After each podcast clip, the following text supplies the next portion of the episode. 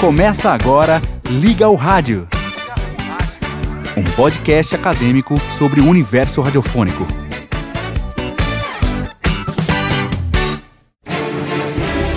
Ninguém teria acreditado. Columbia Broadcasting System presents Orson Welles in The War of the Worlds. Várias explosões do planeta Marte. objeto flamejante caiu numa fazenda. O cilindro começa a fazer um ruído. Apavorado, o repórter narra a tragédia.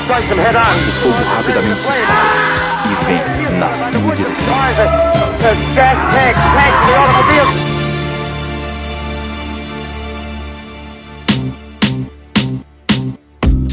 Saudações sonoras, eu sou Cleiton Henrique e seja muito bem-vindo ao Liga ao Rádio. No episódio anterior apresentamos esse momento histórico do rádio, a transmissão da Guerra dos Mundos. Então, se você ainda não ouviu o Liga ao Rádio 4, vai lá primeiro, ouve e depois volta pra cá, beleza? Bom, terminamos aquela nossa conversa com algumas perguntas. Tá, mas por que será que essas pessoas acreditaram na história? Como é que o rádio fez o público ver os marcianos? As respostas são inúmeras e todas elas se complementam. Desde o final da década de 1930 até agora, diversos estudos foram realizados para entender como e por que aquele programa causou tanto impacto no público e na história da comunicação de massa. São explicações a partir do contexto histórico, dos aspectos psicológicos dos ouvintes, das características da audiência, da estrutura e da linguagem do roteiro, dos elementos sonoros utilizados, explicações sobre a dinâmica da transmissão e por aí vai. Como são vários fatores, o que a gente vai fazer aqui é levantar alguns pontos essenciais que podem ajudar a responder aquelas perguntas e entender melhor por que muitos ouvintes entraram em pânico. Primeiro, vamos falar sobre o contexto daquela transmissão. Depois, vamos tratar de algumas características do rádio que foram determinantes na reação do público. Tudo pronto? Então vamos lá!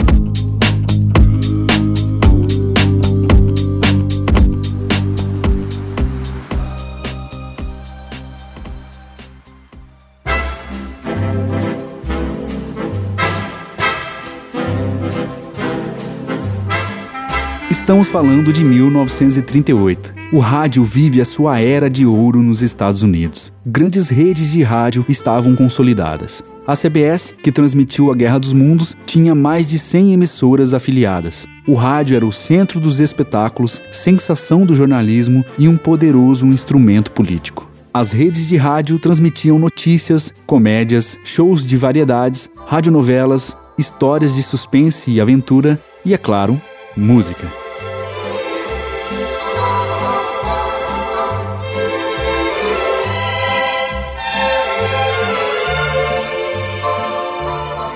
O rádio exercia uma profunda influência na década de 1930. Ele fazia parte da vida da maioria das pessoas nos Estados Unidos. 80% das famílias americanas tinham pelo menos um receptor de rádio em casa, e milhões de pessoas circulavam ouvindo rádio em seus carros. Em 1938, o preço médio de um aparelho receptor mais barato era de 10 dólares. Com esse preço, as famílias mais pobres conseguiam ter um rádio em casa, e aqueles que tinham uma renda mais elevada podiam ter vários aparelhos. Um fato interessante é que o rádio foi o primeiro meio de entretenimento para muitos que migraram do campo para a cidade. Eram pessoas que não conheciam os vizinhos e não faziam parte de nenhum grupo. Para essas pessoas, o rádio substituía a vivência comunitária. Por outro lado, algumas famílias não tinham um aparelho em casa, então era comum que essas pessoas recorressem aos vizinhos para ouvir rádio.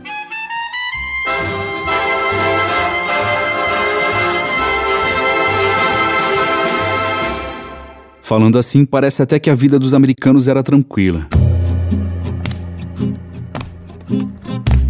Vamos lembrar que os Estados Unidos passaram pela pior crise econômica do século XX, a chamada Grande Depressão. Essa crise teve início em 1929, quando a Bolsa de Valores de Nova York despencou drasticamente e o sistema econômico entrou em colapso. Os resultados foram altas taxas de desemprego, grandes quedas da produção industrial, do produto interno bruto e de vários outros indicadores econômicos. A crise teve seu ápice em 1933, mas os efeitos negativos se estenderam por toda a década de 1930.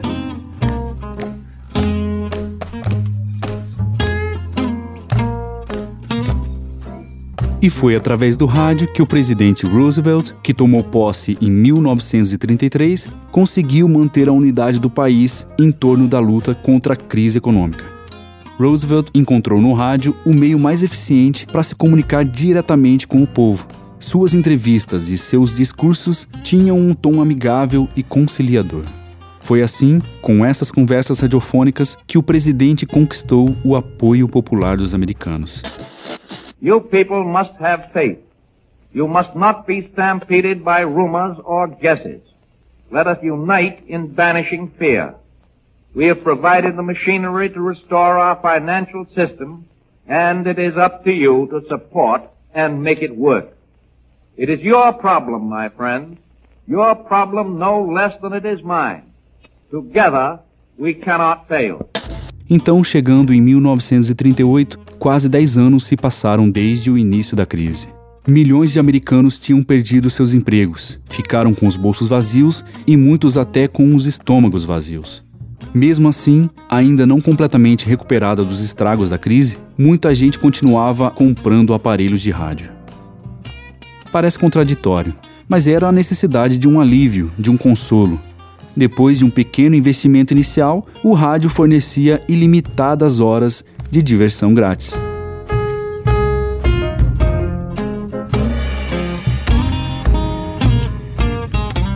Podemos dizer que naquele ano, uma das coisas que o americano mais gostava de fazer era ouvir rádio.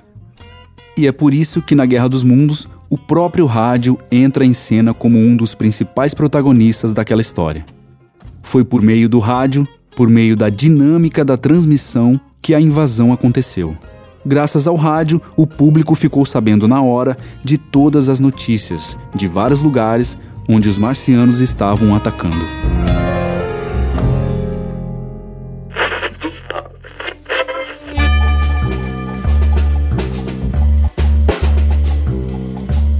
E por falar em notícias, os americanos estavam bem acostumados a ouvir todo tipo de informação pelo rádio mais acessíveis e até mais atraentes que o jornal impresso, as notícias radiofônicas eram uma presença constante no dia a dia dos americanos. E naturalmente, naquele período marcado pela crise, grande parte daquilo que chegava aos ouvidos da população eram más notícias. Não só os problemas econômicos, mas também notícias de crimes violentos, assassinatos, tragédias naturais, Olha, os americanos ouviam pelo rádio desastre após desastre, histórias que eram quase impossíveis de acreditar. E ainda assim, eram verdadeiras.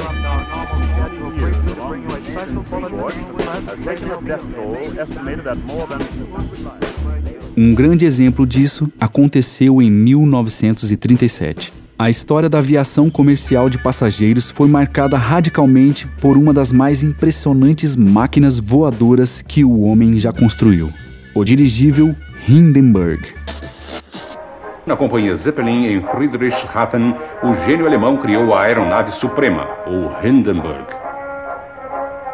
Seu vasto casco em formato de catedral, com o comprimento de quase três campos de futebol e uma intrincada trama com mais de 15 quilômetros de vigas de duralumínio. Da altura de 15 pavimentos, ele abriga 16 câmaras que ergue para as nuvens suas 242 toneladas de luxo. Ele é o clímax do sonho do homem na conquista do ar, a nave rainha dos céus. Esse gigantesco dirigível era capaz de cruzar o Oceano Atlântico levando dezenas de pessoas. Foi o que ele fez em maio de 1937 saiu da Alemanha com 61 tripulantes e 36 passageiros, além de bagagem e outras cargas. Depois de 77 horas, Hindenburg, o maior Zeppelin do mundo, completava sua décima viagem para os Estados Unidos. Ele estava a 90 metros do solo, se preparando para pousar na base naval de Lakehurst, em Nova Jersey. Foi aí que aquele gigante de 245 metros de comprimento, sustentado no ar por 200 mil metros cúbicos de hidrogênio, se desfez em chamas.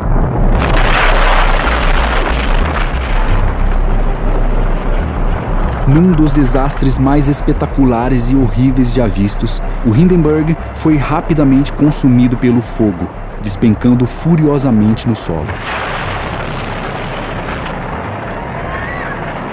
Diante daquela estrutura de alumínio se retorcendo em imensas labaredas, equipes de cinema e da imprensa registravam a tragédia em que 35 pessoas morreram e dezenas ficaram feridas. O repórter Herb Morrison, da rádio WLS de Chicago, estava lá, gravando uma narração sobre a chegada do dirigível. E foi essa voz que no dia seguinte chegou aos americanos pelo rádio.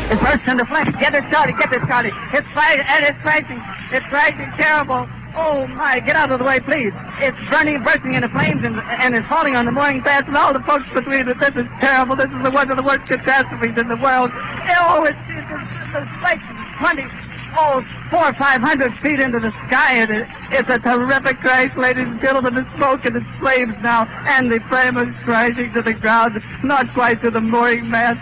All the humanity and all the furniture screaming around it. I you. Essa gravação entrou para a história, transformando o conceito de cobertura jornalística radiofônica. A partir desse relato, o uso de gravações e a cobertura ao vivo no local do acontecimento passaram a ser recursos típicos do radiojornalismo. Logo, as principais grandes redes de emissoras começaram a se utilizar dessa nova forma de informar os seus ouvintes. Por isso, quando a Guerra dos Mundos foi ao ar, quase um ano e meio depois, os americanos já estavam bem acostumados com esse tipo de transmissão. O caso do dirigível Hindenburg é emblemático não só pela tragédia e sua cobertura radiofônica, mas também porque o maior Zeppelin do mundo era um símbolo do poder alemão, um grande instrumento de propaganda nazista. Não podemos esquecer que durante a década de 1930, o mundo viu a ascensão de Adolf Hitler e das forças do nazismo.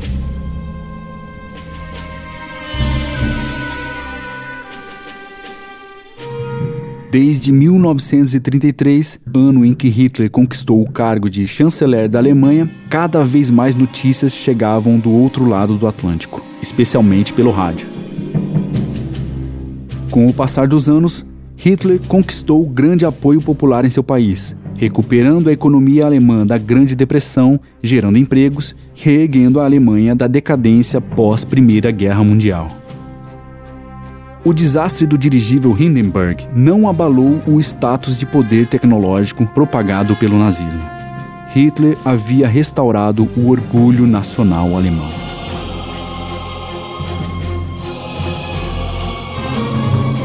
Mas com sua política externa agressiva, desrespeitando acordos diplomáticos e expandindo seu domínio territorial, Hitler desencadeava uma crescente tensão na Europa. O clímax dessa escalada nazista aconteceu no final de setembro de 1938, com o Acordo de Munique. Nesse acordo, a Inglaterra e a França cederam às pressões da Alemanha, permitindo que o exército nazista ocupasse a fronteira tcheco-alemã. O desenrolar desse acordo foi acompanhado passo a passo pelo rádio nos Estados Unidos. Os americanos acordavam pela manhã ouvindo, com tradução simultâea, a voz inflamada de Hitler, espumando pela boca.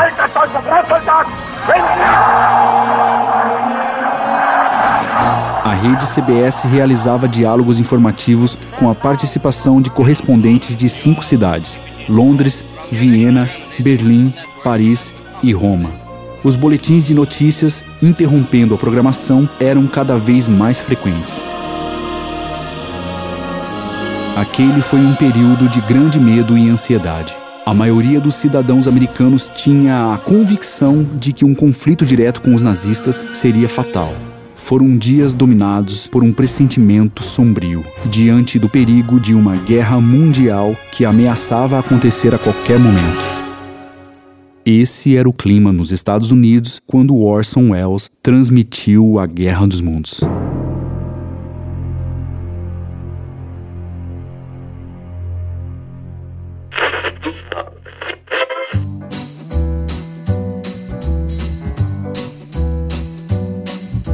Assim fica mais fácil entender porque milhares de pessoas acreditaram que realmente o mundo estava sendo invadido por marcianos. Como vimos, o rádio estava no auge. Milhões de americanos ouviam rádio diariamente para se divertir e para se informar. Na década de 1930, o público tinha o rádio como principal fonte de informação e também a mais confiável, pois era o veículo utilizado para notícias muito importantes. Ou seja, o público sabia que podia acreditar no rádio. E Orson Welles também sabia. Por isso, na Guerra dos Mundos, ele usou e abusou do formato jornalístico radiofônico. Reportagens externas, entrevistas com testemunhas, opiniões de especialistas e autoridades, interrupções da programação para transmitir edições extraordinárias. Tudo isso dava a impressão de um fato real. Pensa bem, você hoje, século 21, assistindo seu programa favorito na TV aberta. De repente,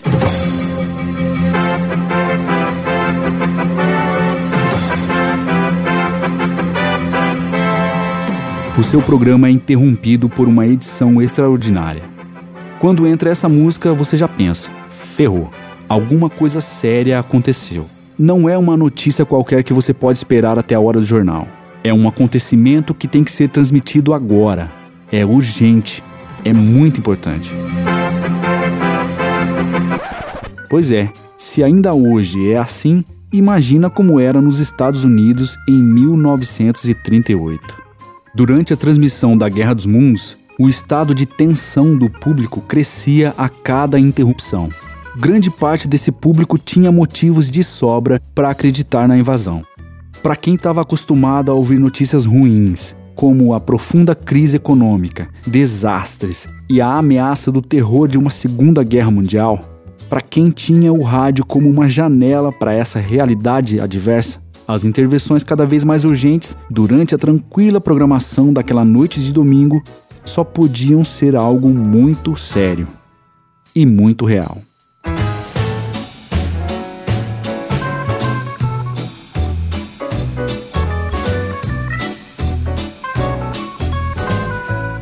Bom, agora que já falamos do contexto, vamos fazer um intervalinho para descansar um pouco, beleza? A gente vai ouvir agora a banda McFly com a música Love is on the Radio.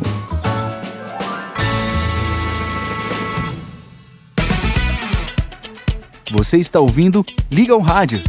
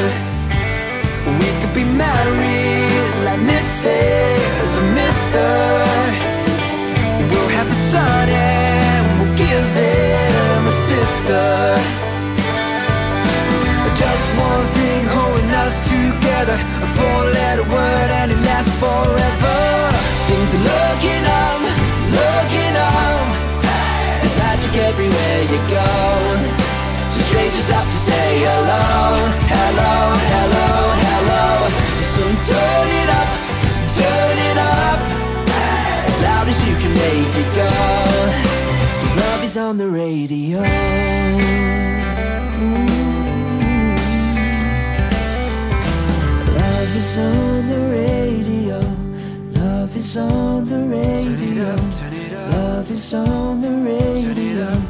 Love is on the radio. Love is on the radio. Love is on the radio. Love is on the radio. Love is on the radio. A funny one thing led to another.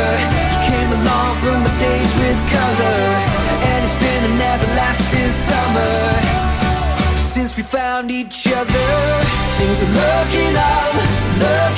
Interrompemos essa música no Salão Meridian do fabuloso Hotel Hitler de Capital City para um boletim especial. Ei, eu não terminei de dançar. É melhor esse boletim ser bom, Há hein? relatos de que cilindros gigantes estão pousando nos arredores de cidades americanas importantes. Cilindros! Astrônomos dizem que as cápsulas sinistras vieram do vizinho mais próximo da Terra, O Flanders? Marte. Então, é uma guerra dos mundos.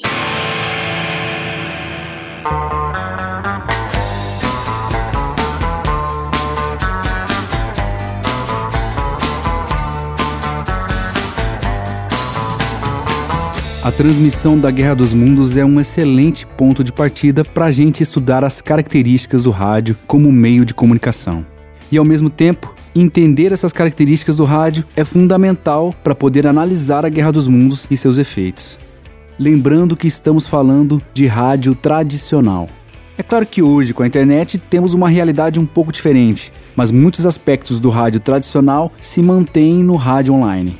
Mas isso fica para depois. Já que o nosso foco agora é a Guerra dos Mundos, vamos então pensar na transmissão de 1938, levando em conta algumas características do rádio hertziano, que chega até nós por ondas eletromagnéticas. Puxa, senhor Wells, o senhor está fazendo um programa e tanto pro pessoal. Ah, espero que nossa brincadeirinha ousada na rádio dê ao pessoal, como você o chama, uma risada, um susto.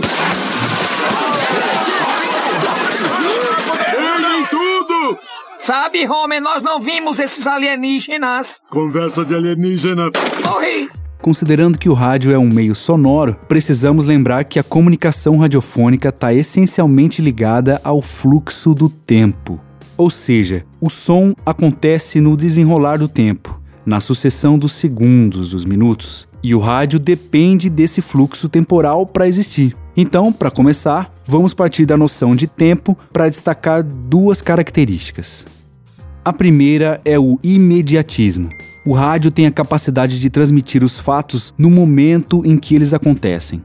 O rádio não está inevitavelmente sujeito a uma defasagem entre o acontecimento e a divulgação desse acontecimento. Diferente, por exemplo, do jornal impresso ou da revista. Se alguma coisa acontece no domingo à noite, o jornalista vai reunir as informações, escrever um texto e esse texto vai ser revisado, diagramado numa página e essa página vai fazer parte de uma edição do jornal que ainda precisa passar pela impressão e montagem das cópias até que finalmente essas cópias poderão ser encaminhadas para distribuição. Quer dizer, o leitor do jornal vai ter que esperar até a segunda-feira de manhã para ler a notícia. E se pensarmos numa revista semanal, pode ser que esse assunto chegue até os seus leitores uma semana depois do acontecimento. Então, o rádio é muito mais rápido. A coisa está acontecendo e ele consegue transmitir simultaneamente, em tempo real. Quando o rádio apresenta um fato de forma imediata, isso nos dá a sensação de que a realidade está fluindo diante de nossos ouvidos. É a vida acontecendo agora. Ladies and gentlemen, we interrupt our program of dance music to bring you a special bulletin from the Intercontinental Radio News. O imediatismo do rádio foi essencial nos efeitos causados pela Guerra dos Mundos. A transmissão se alternou entre música relaxante e interrupções com boletins informativos. Cada interrupção da programação revelava aos ouvintes que algo estava acontecendo naquele exato momento. Até que, enfim, o primeiro ataque dos marcianos foi transmitido em tempo real, e a partir daí as notícias tomaram conta da programação. Então, justamente por tratar o tempo como fator importante, por apresentar as notícias como prioridade, a transmissão imediata dos fatos conduzia os ouvintes à sensação de veracidade das informações. A segunda característica ligada ao tempo é a instantaneidade. A mensagem do rádio precisa ser recebida no momento em que é transmitida. Vamos voltar à comparação com o jornal impresso. Quando o leitor recebe o jornal, ele não precisa ler na hora. Ele pode deixar para ler depois, ou pode até ler duas ou mais vezes, caso não tenha entendido alguma coisa. A mensagem fica disponível enquanto ele tiver o jornal em mãos. Já no rádio, não é assim. Se o ouvinte não estiver com o aparelho ligado ou sintonizado no instante em que determinada notícia é veiculada, não tem volta. Esse ouvinte já perdeu a informação. The Columbia Broadcasting System and its affiliated stations present Orson Welles and the Mercury Theater on the Air in The War of the Worlds by H.G. Wells. A instantaneidade do rádio ajudou a Guerra dos Mundos a pegar muita gente desavisada.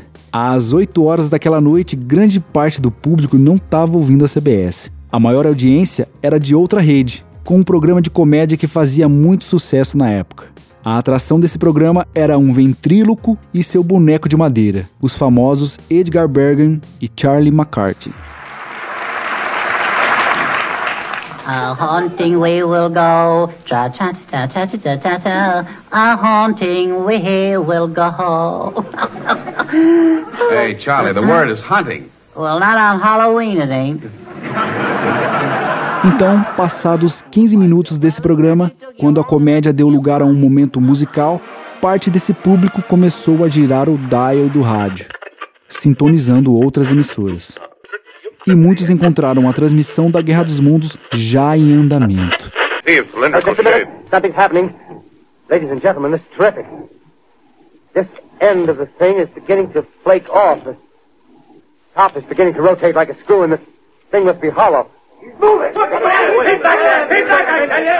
Esses ouvintes perderam o início do programa, quando o locutor anunciou que era uma dramatização. Como não estavam sintonizados no instante em que essa informação foi dada, eles não tinham como saber que aquilo era uma adaptação radiofônica de um livro de ficção científica.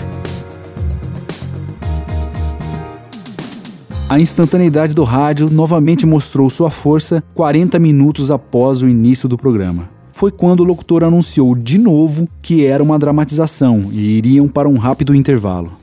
Are listening to a CBS presentation of Orson Welles and the Mercury Theater on the Air in an original dramatization of The War of the Worlds by H.G. Wells. Mas aí as máquinas marcianas já tinham devastado os Estados Unidos. Muita gente que acreditou na invasão já tinha fugido bem antes disso e não ouviu esse segundo aviso do locutor. E é claro, no final do programa também foi anunciada a natureza fictícia da transmissão. Mas bem antes disso, o programa já tinha mudado completamente de formato. Já tinham saído as notícias aparentemente reais e entrado um longo trecho claramente teatral, com um monólogo e depois um diálogo sobre o que aconteceu dias após a invasão. Então, quem não estava sintonizado na hora também perdeu.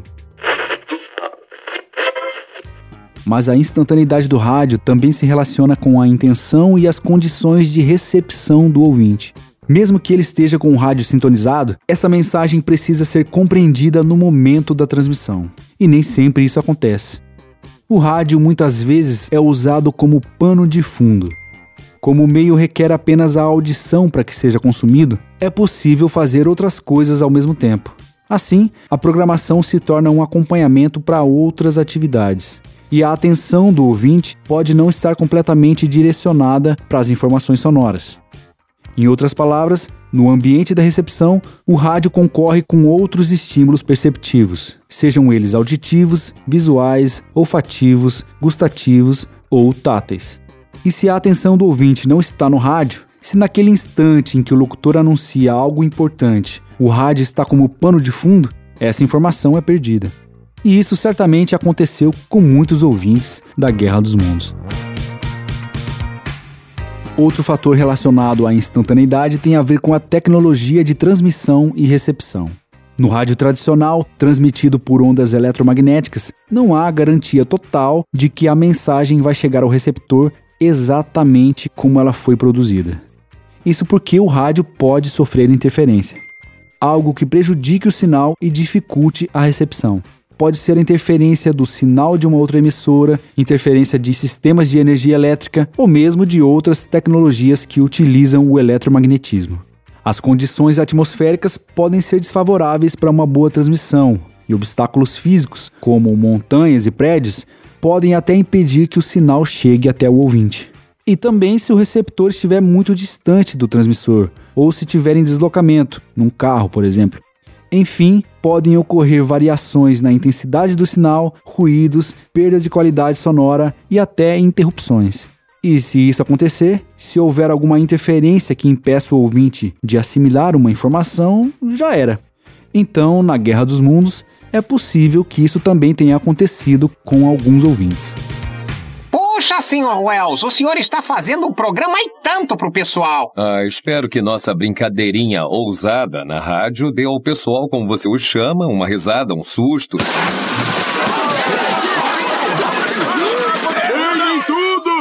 Sabe, Homer, nós não vimos esses alienígenas. Conversa de alienígena. Morri! Vamos a outro aspecto fundamental inerente ao rádio tradicional. A mensagem sonora se desloca através do espaço físico, cruzando o ar e se espalhando em todas as direções. Sendo assim, nós também podemos pensar nas características do rádio a partir da noção de espaço. Em termos geográficos, o rádio tem um grande poder de alcance. Ele pode chegar a longas distâncias, aos pontos mais remotos. Sua abrangência pode ser nacional e até mesmo alcançar outros continentes, no caso das ondas curtas. Tonight, the Columbia Broadcasting System and its affiliated stations coast to coast has brought you The War of the World by H.G. Wells. Então, alcançando grandes distâncias, o rádio pode chegar a um grande número de pessoas. Quanto maior o alcance geográfico do sinal, mais pessoas podem ser impactadas. E em relação à Guerra dos Mundos, como aconteceu? Bom, a transmissão foi feita pela rede CBS, que, como dizia o locutor, abrangia o país de costa a costa, isto é, de um extremo ao outro dos Estados Unidos. Mas o programa de Orson Welles tinha uma participação pequena na audiência, enquanto o seu concorrente, o boneco Charlie McCarthy, tinha uma média de 34,7% de audiência, Orson Welles tinha apenas 3,6%. Ainda assim, a estimativa é de que 6 milhões de pessoas ouviram a dramatização, justamente porque a transmissão teve uma grande abrangência geográfica. Quanto mais ouvintes, maior a chance de ter pessoas acreditando na invasão. E foi assim que aconteceu. Pelo menos 1 milhão e 200 mil ouvintes acreditaram. É muita gente em pânico. E ao mesmo tempo que o rádio pode ter um grande alcance geográfico, ele também tem na sua essência o regionalismo. Olha só, o rádio é barato e é simples. Isso quer dizer que o custo de se montar uma emissora é relativamente baixo. A estrutura técnica não é muito complexa e a produção dos conteúdos também é simples e barata, uma vez que com uma pessoa e um microfone já é possível produzir uma mensagem radiofônica. Então, isso permite a existência de muitas emissoras locais.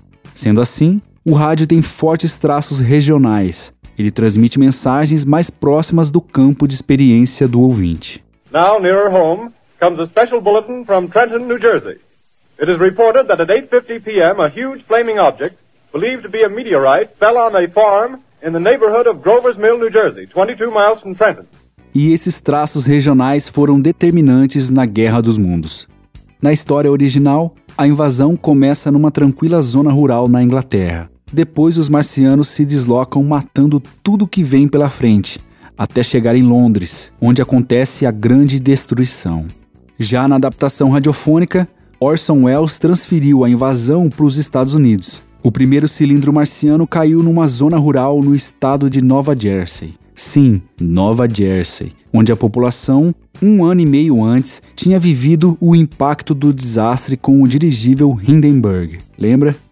Depois do primeiro ataque, o programa acompanha o avanço dos marcianos pelo estado de Nova Jersey, com notícias de várias localidades. Até que, direto de Nova York, um locutor narra ao vivo a devastação da cidade.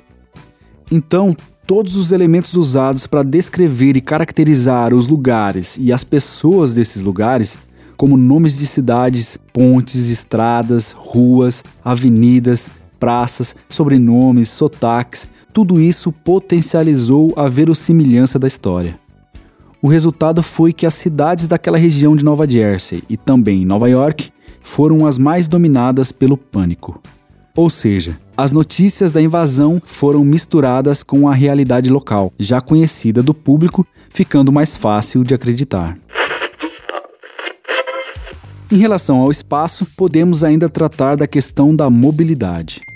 No processo de comunicação radiofônica, a capacidade de se movimentar deve ser pensada tanto em relação ao emissor quanto ao receptor.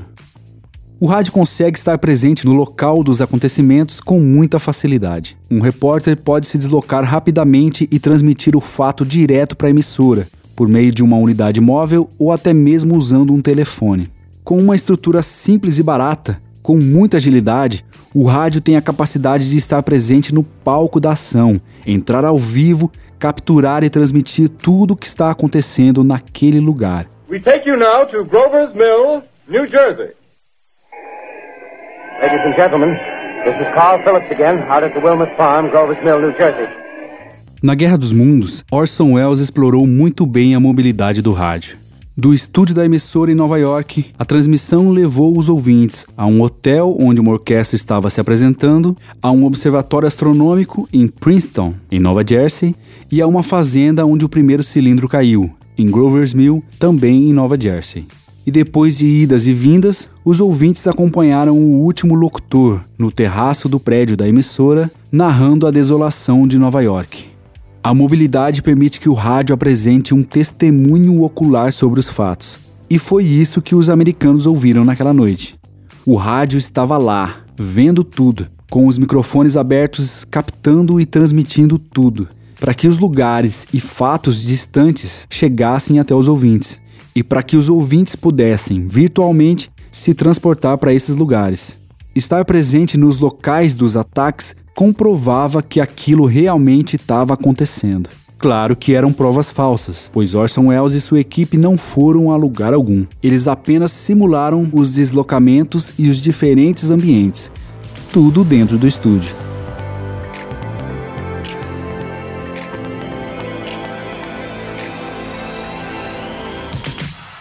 Não podemos esquecer a mobilidade do próprio ouvinte. No começo da história da radiodifusão, os receptores comercializados eram grandes e pesados, de modo que ficavam fixos em um cômodo da casa, geralmente na sala.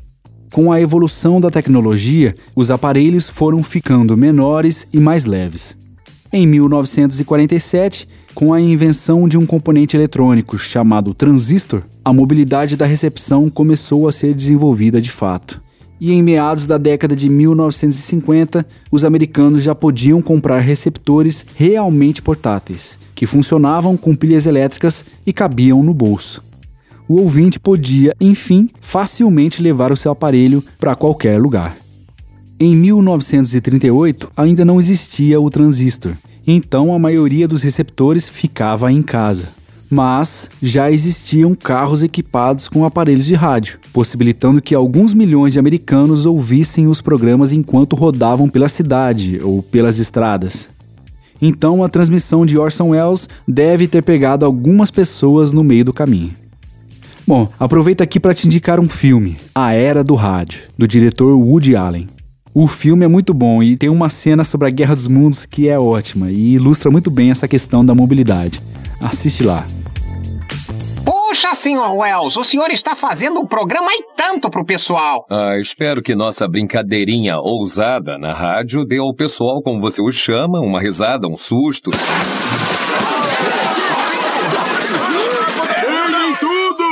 Sabe, Homer, nós não vimos esses alienígenas. Conversa de alienígena. Morri! Vamos agora falar um pouco sobre a relação do rádio com o público. Nos primeiros anos de desenvolvimento da tecnologia radiofônica, a transmissão de sons era pensada como um meio de comunicação bidirecional, com a função de ligar duas pessoas. Ou seja, antes de existir o rádio como conhecemos, a transmissão de sons por ondas eletromagnéticas visava a radiotelefonia, uma comunicação ponto a ponto, em que os dois lados podiam enviar e receber informações, pelo mesmo canal e em tempo real. Não demorou muito para o rádio se transformar em um meio de comunicação de massa.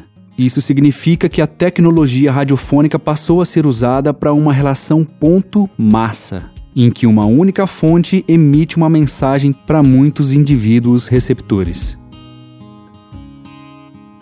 E nessa configuração, a relação do rádio com o seu público é muito interessante. O rádio hertziano fala de forma simultânea e aberta para milhões, mas tem o poder de se comunicar diretamente com cada indivíduo. É a partir daí que surge a característica do intimismo. Mesmo sendo uma comunicação direcionada para uma massa, para milhões de anônimos, é como se ele falasse com cada pessoa em particular. Então, o rádio é visto como um amigo. Os apresentadores, locutores, artistas tornam-se íntimos do ouvinte.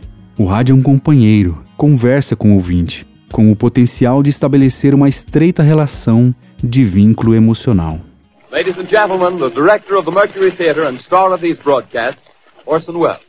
A portabilidade dos receptores transistorizados, como já vimos, permitiu que o rádio passasse a acompanhar o ouvinte onde quer que ele vá. Isso transformou os hábitos de recepção, gerando uma escuta cada vez mais individualizada. Entendendo esse novo comportamento da audiência, o intimismo passou a ser mais explorado pelo rádio, comunicando-se com o seu público de maneira mais pessoal. Mas em 1938, a escuta era predominantemente coletiva. As famílias ou grupos de pessoas se reuniam em torno de um único aparelho. Sendo assim, o intimismo não era muito aplicado intencionalmente. Podemos perceber isso na forma como os locutores e personagens da Guerra dos Mundos se dirigem ao público. É sempre no plural, senhoras e senhores, vocês. Nunca falam com o indivíduo, sempre com um grupo de ouvintes. É claro que essa escuta coletiva favoreceu uma reação em cadeia durante a transmissão da Guerra dos Mundos. A ansiedade de alguns membros do grupo certamente influenciou outros membros desse grupo, gerando uma percepção ou interpretação que talvez não seria possível se a escuta fosse individualizada. Ainda assim, o intimismo do rádio, mesmo que não explorado por Orson Welles, se fez presente pela própria natureza do meio a começar pelo caráter mais emocional do sentido da audição, que favorece o vínculo e a sensação de diálogo na mente do ouvinte. E até mesmo os traços regionais das emissoras, que conferem um sentimento de proximidade e comunhão. Por outro lado, apesar da característica do intimismo, o rádio é essencialmente unidirecional. Isso quer dizer que a comunicação só acontece em uma direção, com a mensagem partindo do rádio e chegando até o ouvinte. Não é possível ao ouvinte responder interagir com a emissora ou o locutor pelo mesmo canal. Se um locutor te dá bom dia, não adianta você chegar perto do aparelho e devolver o bom dia. O locutor não vai te escutar. Para conseguir interagir de fato, o ouvinte precisa recorrer a outro meio, como telefone e internet. Então, essa unidirecionalidade do rádio tradicional acaba favorecendo uma comunicação vertical e hierárquica. As informações chegam até o ouvinte vindas de cima. Os conteúdos são determinados por uma emissora cuja posição social projeta sobre o público um status de autoridade e credibilidade. Ou seja, o discurso da emissora é legitimado, entre outros motivos, por ela deter os processos de produção e veiculação das mensagens. E o ouvinte que só recebe, muitas vezes aceita aquilo como verdade. This is the Columbia Broadcasting System. The War of the Worlds by H.G. Wells, starring Orson Welles and the Mercury Theater on the Air. Hoje, com as novas tecnologias, as relações comunicacionais estão mais dinâmicas e menos unilaterais. Mas em 1938, o rádio tinha um grande poder sobre o público, influenciando diretamente a visão dos americanos sobre a realidade e diante da impossibilidade de interação, sem poder questionar diretamente o locutor, o ouvinte estava potencialmente aberto a dar crédito às notícias trazidas pelo programa de Orson Welles.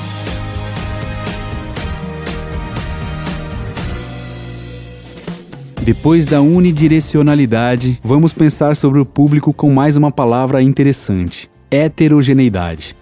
Hétero, como você deve saber, significa diferente podemos dizer que a audiência do rádio tradicional, além de massiva e anônima, é heterogênea. O rádio abrange diversos públicos, que diferem quanto à idade, classe socioeconômica, grau de instrução, estilo de vida, necessidades, desejos, preferências e por aí vai. Como a transmissão do rádio hertziano é pública e aberta, qualquer pessoa que estiver no caminho das ondas com um aparelho receptor pode ser atingida pela mensagem. Mas não é só porque a transmissão é pública e aberta que a audiência é heterogênea. É que o rádio fala para quase todo mundo. Diferente, por exemplo, de uma mídia impressa que exige que o público seja alfabetizado, o rádio pode ser entendido por qualquer pessoa, mesmo que ela não saiba ler. Ela só precisa ouvir. E o rádio geralmente conversa com o seu público de maneira coloquial, com clareza, objetividade e simplicidade, justamente para facilitar o entendimento da maioria das pessoas.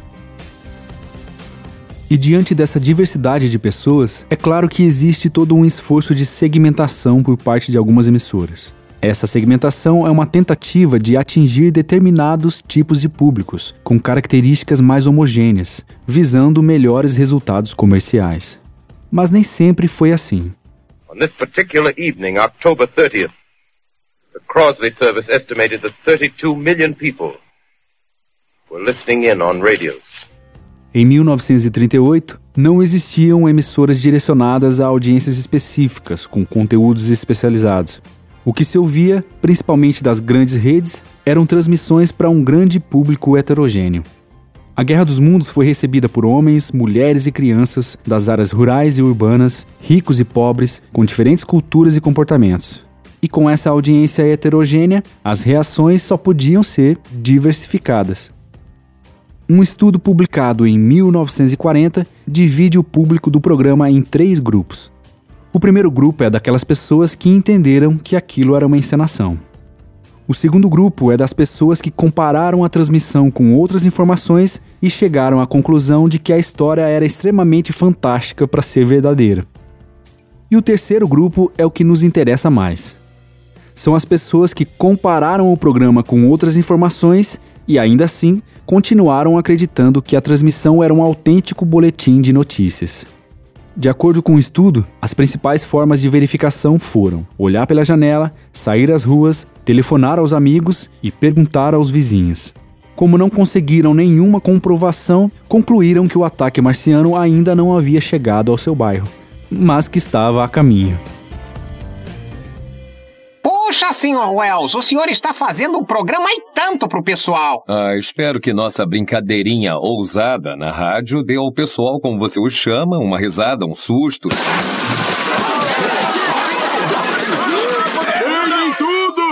Sabe, Homer, nós não vimos esses alienígenas. Conversa de alienígena. Morri! E a última característica que vamos tratar aqui é uma das grandes responsáveis pela magia do rádio. Vamos falar da sensorialidade. Essa característica tem a ver com o aspecto sensorial do rádio, isto é, o modo como ele provoca as nossas sensações, como estimula os nossos sentidos.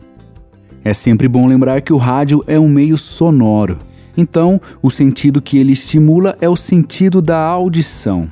Você sabe, o rádio não tem cheiro. Por exemplo, se você ouvir um programa de culinária, não dá para sentir o cheirinho doce, suave e gostoso daquele bolo de chocolate que o apresentador acabou de tirar do forno. O rádio também não tem sabor. Esse bolo de chocolate é daqueles que você fica com água na boca antes mesmo de comer. E quando você morde, ele se acomoda macio na boca. Tão delicioso que você não quer que esse momento acabe. Mas não adianta você lamber o aparelho receptor que o gosto não é de chocolate. Ah, o rádio também não estimula o seu tato. Apesar desse bolo ser fofinho, com pequenos pedaços de chocolate sobre a cobertura cremosa e quentinha, você não pode pegar. Não consegue sentir a forma, a temperatura, a consistência e a textura desse bolo. E finalmente, o rádio não tem imagem. Sabe quando dizem que uma coisa é de comer com os olhos? Então, esse bolo de chocolate sai do forno como se fosse um presente dos céus. É tão perfeito que você fica até com dó de cortar um pedaço. Dá vontade de ficar admirando.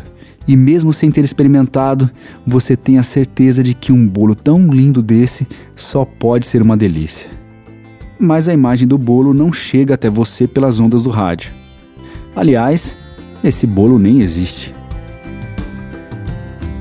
O rádio, na sua mensagem, não tem estímulo olfativo, gustativo, tátil nem visual. Os respectivos órgãos sensoriais não foram estimulados diretamente, ou seja, o seu nariz não recebeu o cheiro do bolo, sua língua não recebeu o gosto, sua pele não tocou no bolo e seus olhos não receberam a imagem do bolo. Mas eu tenho certeza que provoquei algumas pequenas reações em você, mesmo que você não tenha percebido que reagiu assim.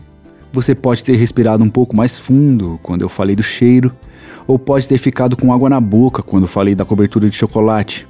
O que acontece é que os órgãos de sentidos captam os estímulos, mas quem processa essas informações e ativa as reações do corpo é o cérebro. E o rádio, mesmo estimulando apenas o sentido da audição, é capaz de incentivar o cérebro do ouvinte a produzir reações multissensoriais. Então, é na mente do ouvinte que a realidade radiofônica se completa. Além das pequenas reações que o seu cérebro produziu a partir do exemplo do bolo, uma coisa se destaca e é fundamental no processo de recepção da mensagem do rádio: a imaginação.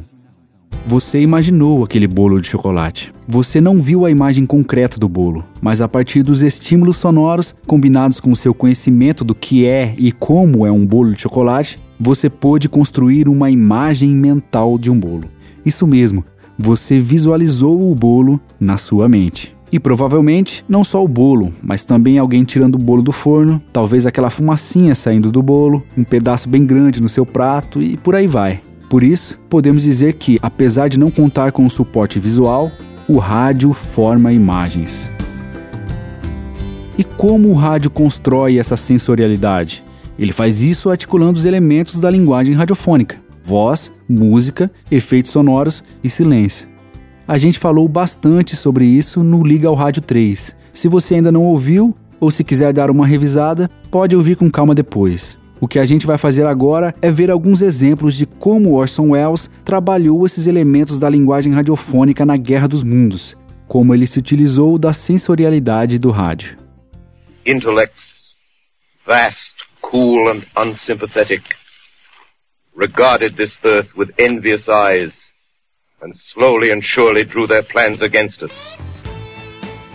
O primeiro elemento é a voz. Na Guerra dos Mundos, existem diversas vozes que atuam com diferentes papéis. Temos o apresentador do programa que abre e encerra a transmissão, os locutores que conduzem as notícias, os repórteres que vão até os locais dos acontecimentos, as testemunhas, os especialistas, as autoridades e, é claro, o diretor Orson Welles.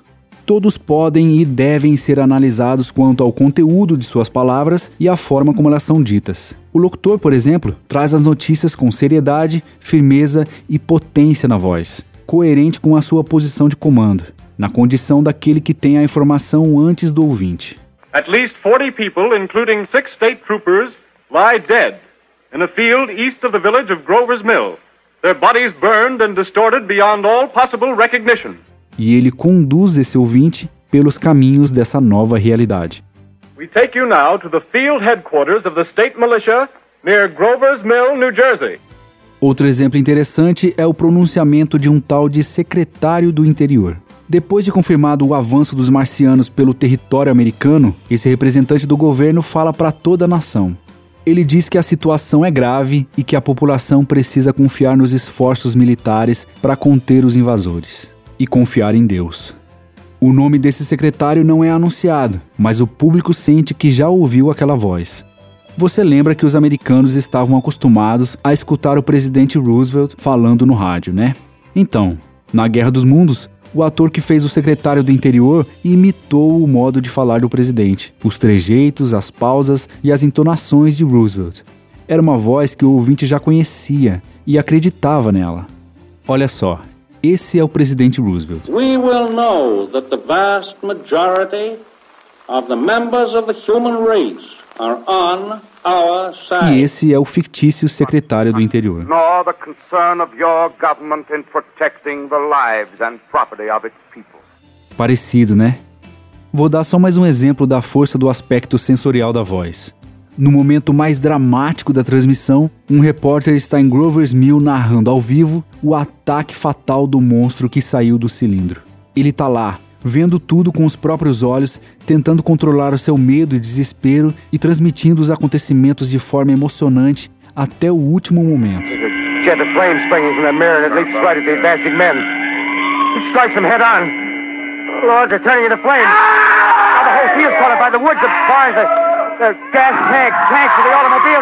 E não é só o que ele está falando, as palavras que ele usa para descrever o marciano e tudo que está acontecendo, mas também como ele fala. E de onde veio a inspiração para essa atuação tão marcante? Do dirigível Hindenburg. Antes do programa, Orson Welles fez o ator escutar várias vezes aquela famosa gravação do desastre do Hindenburg. Pode comparar. Essa é a gravação do acidente do dirigível. It's fighting, and it's fighting. It's fighting terrible. Oh my, get out of the way, please. It's burning, bursting into flames. E esse é o repórter narrando o ataque marciano. Barns, the, the gas tanks, tanks of the automobiles, spreading everywhere. It's coming this way now. About 20 yards. O modo de falar do repórter da Guerra dos Mundos é bem parecido com a outra gravação. O ritmo, a entonação e a emoção da voz lembram muito aquela realidade que já estava marcada na memória dos americanos.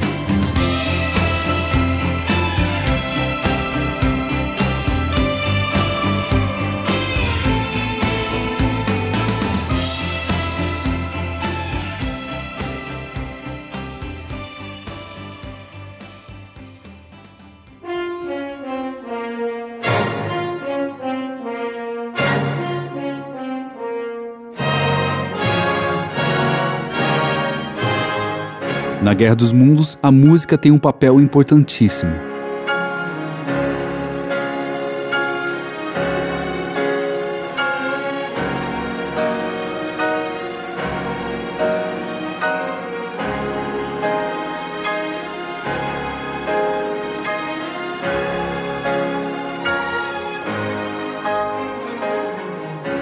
O programa começa com esse trecho musical que já era bem conhecido do público.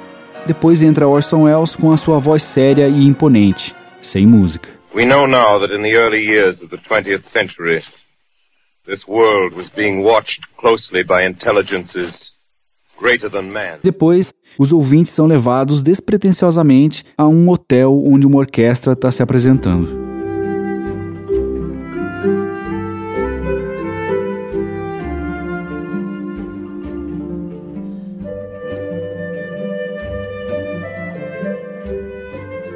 Uma música bem popular naquela época começa a ser tocada. La Comparsita. Isso atrai a atenção do público ao mesmo tempo em que oferece um momento de tranquilidade. Dá para imaginar o salão do hotel, o prazer das pessoas dançando. Mas logo interrompem a transmissão da música. Entra o boletim do tempo, explosões de gás incandescente no planeta Marte. Depois do boletim, volta pro hotel. Deu tempo de pegar o final de La Comparsita.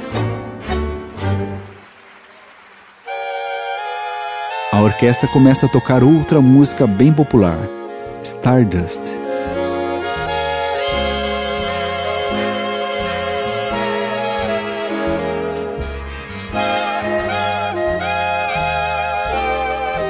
De novo, o locutor corta a transmissão da orquestra.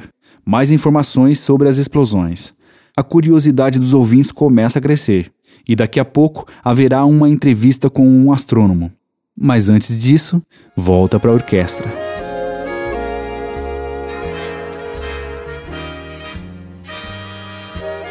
A música é cortada mais uma vez. Entra a entrevista. E assim, Orson Welles vai intercalando música e notícias. Ladies and gentlemen, here is the latest bulletin from the Intercontinental Radio News. Tranquilidade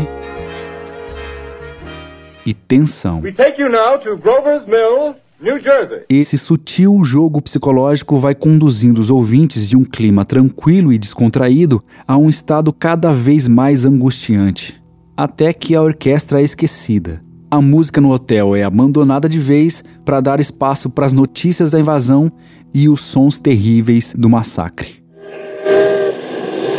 I'm speaking from the roof of Broadcasting Building.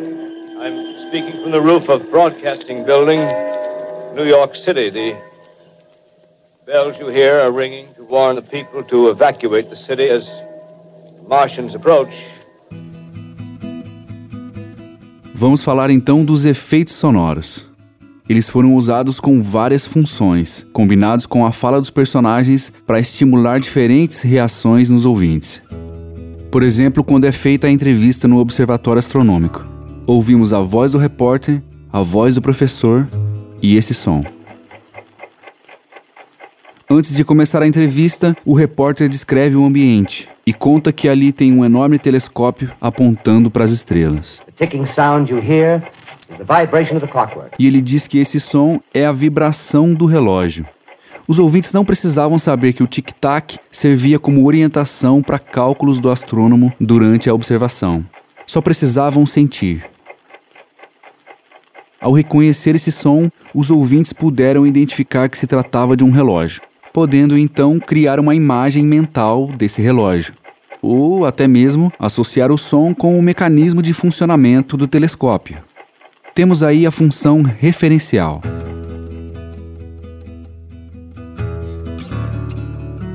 Associado à fala do repórter e do professor, o som do relógio foi o suficiente para construir o cenário. Esse som ajuda a compor o ambiente do laboratório. Os ouvintes são informados que os dois estão numa sala grande, escura, com uma fenda no teto por onde o telescópio aponta para o céu. E esse som complementa a descrição da sala, pois os ouvintes podem sentir a atividade sonora desse lugar, isto é, perceber o ambiente. Sendo assim, o tic-tac também cumpre uma função descritiva ambiental. Além disso, esse som também desempenha uma função expressiva, ou seja, cria uma atmosfera emocional. É um tic-tac acelerado, transmitindo uma sensação de urgência, criando um crescente clima de tensão. O tempo está correndo e o ouvinte não sabe muito bem o que é, mas alguma coisa muito ruim tá para acontecer. E olha que essa cena é apenas o começo uma espécie de preparação do terreno da imaginação dos ouvintes. Acredito que o momento mais impactante foi a cena na fazenda onde o primeiro cilindro marciano caiu. Já vimos o efeito sensorial da voz do repórter narrando o ataque. Mas a cena começa bem antes, com uma descrição do ambiente onde o gigantesco cilindro de metal se encontra enterrado num imenso buraco.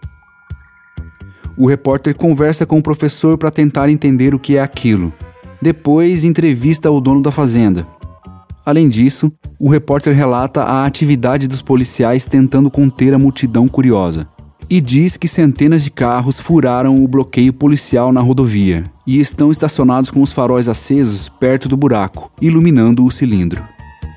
E em meio a tudo isso, sons de sirenes, vento, zumbidos indefiníveis e inúmeras vozes.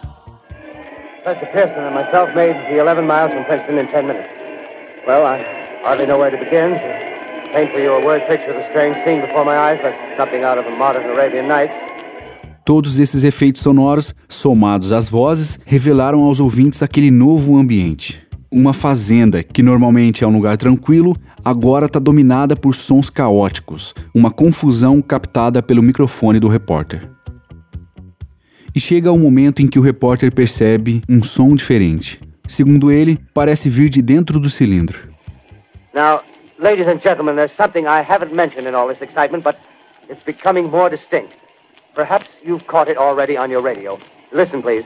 Ele pergunta se os ouvintes escutaram, mas o som é bem baixinho, forçando o público a concentrar sua atenção. Do you hear it? It's a curious humming sound that seems to come from inside the object. I'll uh, move the microphone nearer. Here. Ele fala que vai aproximar o microfone. Depois diz que está a menos de 8 metros do objeto. O som fica mais evidente. Now, we're not more than 25 feet away. Uh, can you hear it now? Uh, Professor Pearson, Yes, Mr. uh, can you tell us the meaning of that scraping noise inside the thing? Ele pergunta a opinião do professor a respeito do barulho. Uh, not found on this Earth. Até que então, a tampa do cilindro começa a girar. See, of cylindrical just a minute. shape. Something's happening. Ladies and gentlemen, this is terrific. O ruído metálico começou como um mistério quase inaudível, e aos poucos foi se transformando na constatação de vida dentro daquele imenso objeto vindo do céu. podia ser qualquer coisa. Quem sabe até os nazistas escondidos dentro de uma nova e poderosa arma militar.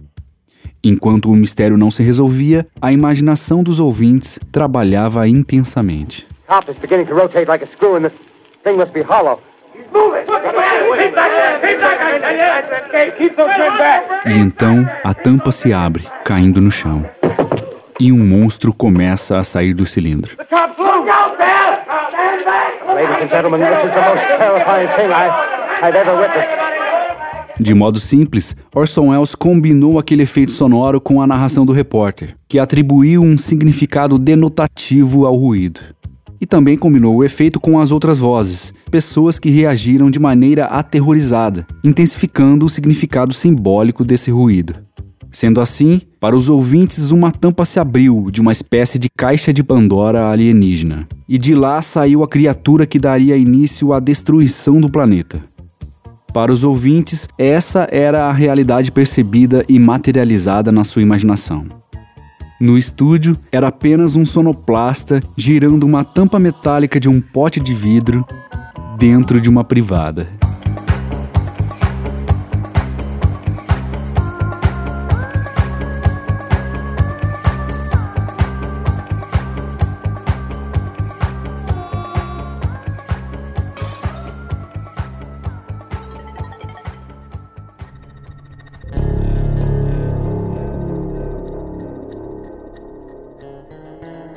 E para finalizar os elementos da linguagem radiofônica, vamos ao silêncio. Lembra que eu falei que essa cena foi a mais impactante? Depois que o marciano saiu do cilindro, a multidão se afastou. Chegaram mais policiais e formaram um cordão de isolamento. E alguns deles tentaram se aproximar da criatura. Those creatures know what that means, what anything means. Wait a minute, something's happening. Mais um som estranho,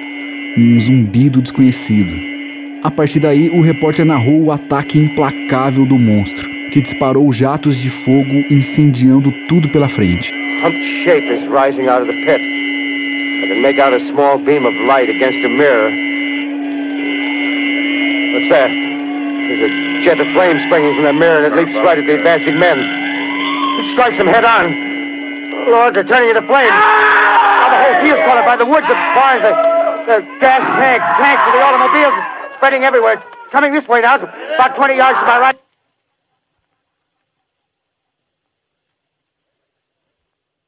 No ápice da cena, quando a emoção do ataque estava no clímax, a transmissão da fazenda é interrompida. No estúdio, Orson Welles estava em pé, com os braços levantados, as mãos abertas, fazendo um sinal de pausa. Diante dele, dez atores e uma orquestra de 27 músicos esperavam ansiosamente pelo próximo comando.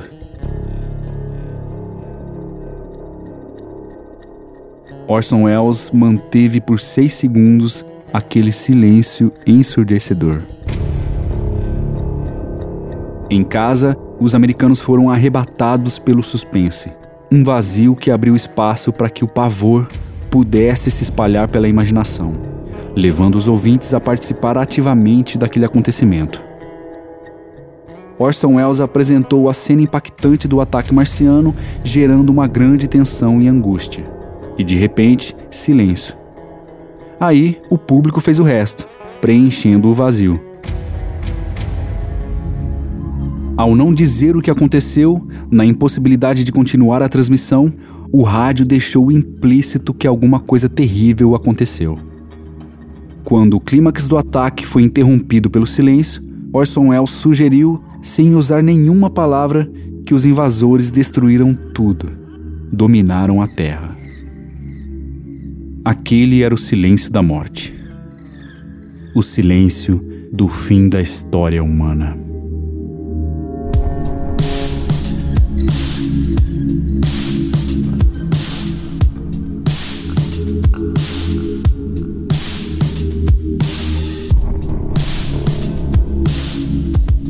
Outros silêncios vieram, bem como outros efeitos sonoros, trechos musicais e, é claro, muitas outras vozes. Os ouvintes não receberam apenas um relato do acontecimento. Mais do que isso, Graças à sensorialidade do rádio, os ouvintes perceberam aquela realidade com seus próprios sentidos.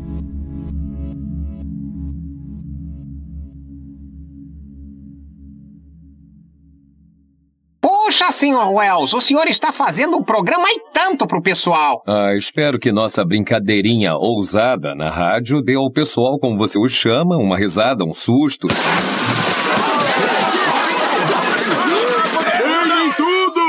Sabe, Homer, nós não vimos esses alienígenas. Conversa de alienígena. Morri!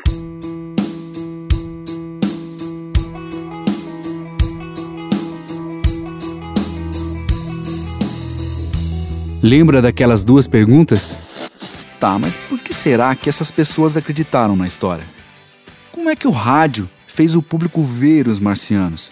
Como a gente viu, a transmissão teve muitos aspectos que foram determinantes na reação dos ouvintes. Mergulhada num contexto histórico carregado de tensões, utilizando uma estrutura jornalística e contando com a popularidade e as características do meio para intensificar os efeitos sobre o público, a Guerra dos Mundos foi um momento excepcional na história da comunicação de massa e abriu os olhos da mídia e do público para as diversas possibilidades do rádio. Imagens visuais são percebidas como algo fora do corpo, mas aquilo que ouvimos ressoa dentro de nós. Mesmo com o seu manto de invisibilidade, com suas ondas intangíveis, o rádio envolve, estimula e expande os horizontes da imaginação e das emoções humanas. E isso traz consequências e responsabilidades que todo comunicador deve ter em mente ao se relacionar com o seu público. A Guerra dos Mundos não é um simples programa transmitido num passado distante. É uma assustadora e inesquecível lição de Orson Welles. Uma genial demonstração do grande poder do rádio.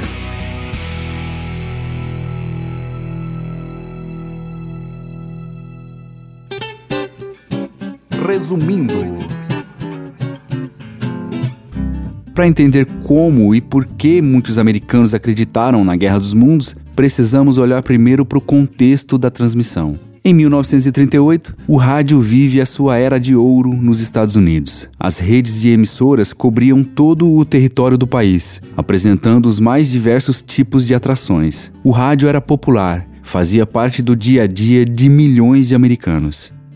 Naquela época, o país ainda se recuperava da Grande Depressão, a maior crise econômica do século XX o rádio foi um importante instrumento usado pelo governo Roosevelt para manter a população unida e esperançosa diante das dificuldades da crise.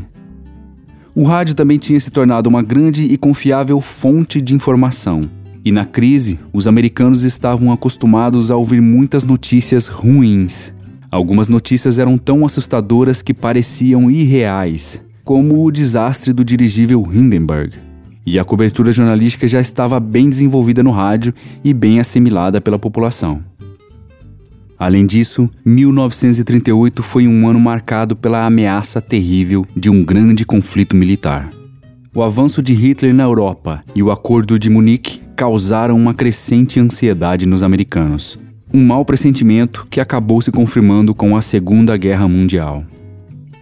E então, um momento histórico tenso, combinado com a grande popularidade e credibilidade do rádio, influenciaram a aceitação da Guerra dos Mundos como verídica e as reações de pânico em milhares de ouvintes. Podemos também analisar a Guerra dos Mundos e seus efeitos a partir das características do rádio tradicional. Imediatismo. O rádio tem a capacidade de transmitir os fatos no momento em que eles acontecem, ou seja, imediatamente. Na Guerra dos Mundos, as notícias da invasão interromperam a tranquila apresentação musical. Por apresentar as notícias como prioridade, a transmissão imediata dos fatos dava aos ouvintes a sensação de veracidade das informações. Instantaneidade. A mensagem do rádio precisa ser recebida no mesmo momento, no mesmo instante em que é transmitida. Na Guerra dos Mundos, muitos ouvintes perderam a informação de que aquilo era uma dramatização pois estavam ouvindo um programa de comédia em outra estação. Muitos deles fugiram antes de ouvir a segunda parte do programa. Outros, por deixar o rádio como pano de fundo, só prestaram atenção ao programa depois que o aviso já tinha sido dado.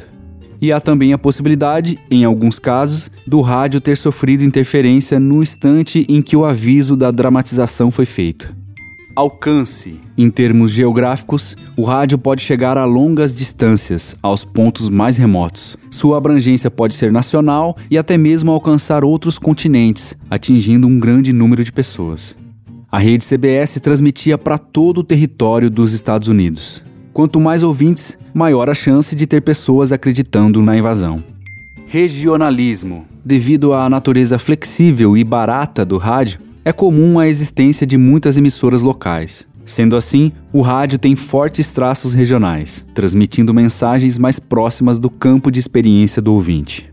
Na Guerra dos Mundos, a invasão e os ataques aconteceram em Nova Jersey, com notícias de vários lugares da região, até a destruição chegar em Nova York. O público reconheceu vários elementos característicos da região, e esses locais acabaram apresentando um maior número de casos de pânico. Mobilidade. Do ponto de vista do emissor, o rádio consegue estar presente no local dos acontecimentos com muita facilidade. Na Guerra dos Mundos, o rádio pôde se deslocar rapidamente aos lugares onde os fatos estavam acontecendo, apresentando um testemunho ocular da invasão, dando assim mais credibilidade às notícias. E do ponto de vista do receptor, em 1938 ainda não existia o transistor. O aparelho de rádio geralmente ficava fixo num cômodo da casa. Mas já existiam carros equipados com receptores, possibilitando que uns poucos milhões de americanos ouvissem rádio enquanto se deslocavam. E alguns deles provavelmente foram impactados pela Guerra dos Mundos. Intimismo mesmo sendo uma comunicação direcionada para milhões de anônimos, é como se o rádio falasse com cada pessoa em particular.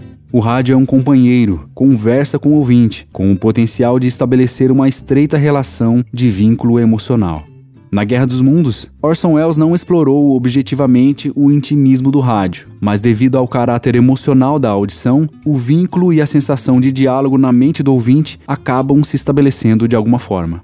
Unidirecionalidade a comunicação só acontece em uma direção, com a mensagem partindo do rádio e chegando até o ouvinte. Sendo assim, a unidirecionalidade do rádio favorece uma comunicação vertical e hierárquica, projetando sobre o público um status de autoridade e credibilidade.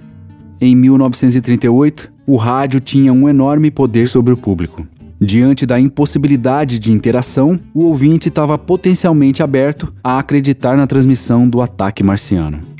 Heterogeneidade. O rádio abrange diversos públicos, que diferem quanto à idade, classe socioeconômica, grau de instrução, estilo de vida, necessidades, desejos, preferências e por aí vai. A Guerra dos Mundos foi recebida por uma audiência heterogênea, graças à rede de emissoras afiliadas, espalhadas pelos Estados Unidos. Entre esse público, vale destacar as pessoas que compararam o programa com informações externas e ainda assim continuaram acreditando na invasão. Sensorialidade. Mesmo estimulando apenas o sentido da audição, o rádio é capaz de incentivar o cérebro do ouvinte a produzir reações multissensoriais. Dentre essas reações, destacamos o processo de imaginação. O rádio forma imagens mentais. A sensorialidade é resultado da articulação dos elementos da linguagem radiofônica. A Guerra dos Mundos foi convincente por causa da emoção das vozes em momentos importantes, como por exemplo o suposto secretário do interior, com sua fala imitando o presidente Roosevelt, e também o desespero do repórter durante o ataque. Não é só o que foi dito, mas também como foi dito. A música também manipulou as sensações dos ouvintes. As apresentações musicais se alternavam com as notícias, conduzindo os ouvintes de um clima tranquilo a um estado psicológico cada vez mais angustiante. Os efeitos sonoros, combinados com as falas, construíram na mente do público os objetos, cenários, monstros e ações. Como, por exemplo, a tampa do cilindro marciano se abrindo momentos antes do massacre da fazenda e o silêncio causou um grande impacto na audiência, abrindo espaço para a imaginação e forçando o público a deduzir os acontecimentos. Exemplo disso foi a interrupção da transmissão durante o ataque marciano na fazenda. No clímax daquele grande momento de tensão, um corte brusco, seis segundos de um silêncio mortal. Sendo assim, a gente viu que alguns aspectos das características do rádio tradicional, o momento histórico e, é claro, a qualidade da produção do programa fizeram com que muitos americanos acreditassem na invasão marciana. A Guerra dos Mundos, sem dúvida, é uma genial demonstração do grande poder do rádio.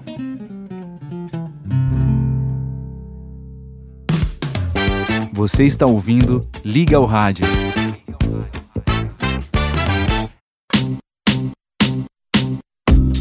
A Guerra dos Mundos é objeto de inúmeros estudos, e o que eu apresentei aqui foi um panorama, com alguns pontos importantes para a gente entender o poder do rádio. No post desse episódio você encontra as referências dos textos que fundamentaram o nosso conteúdo. Tá lá em ligalradio.com.br. E aproveita que você está no site e deixa o seu comentário no post. Diz aí o que você achou do episódio, dê a sua contribuição, sugestão e tudo mais. E dá uma olhada também nos links das nossas redes sociais, beleza? Eu sou o Cleiton Henrique, obrigado por ouvir o Liga ao Rádio, um abraço e até mais.